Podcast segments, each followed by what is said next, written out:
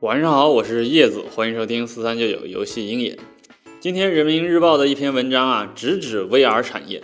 人民日报表示，去年是公认的 VR 年，VR 这项技术呢，也成为了众多投资者和广告主的新阵地。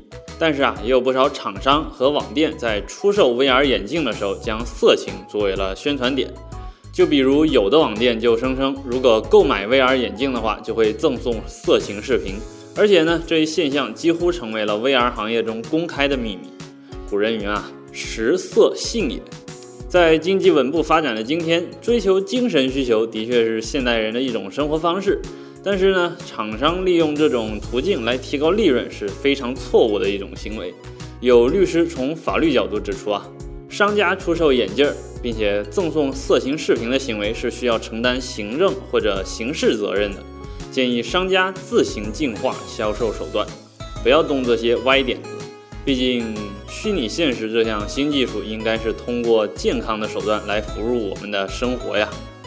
好了，说完 VR，接着我们来聊聊电竞和当兵。听起来呢毫无关系的两者，最近却被台湾政府硬生生的拉出了一条关系。根据台湾媒体报道啊。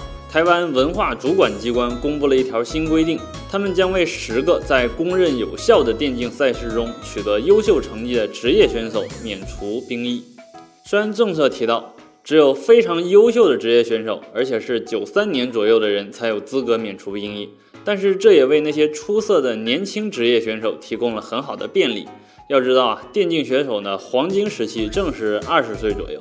而这个期间，如果要去服兵役的话，很明显会降低自身的竞技实力。从此呢，不仅从部队退役了，也从电竞赛场上退役了。感觉这一举措能够帮助台湾的电竞选手在赛事表现上起到很好的助力效果呀。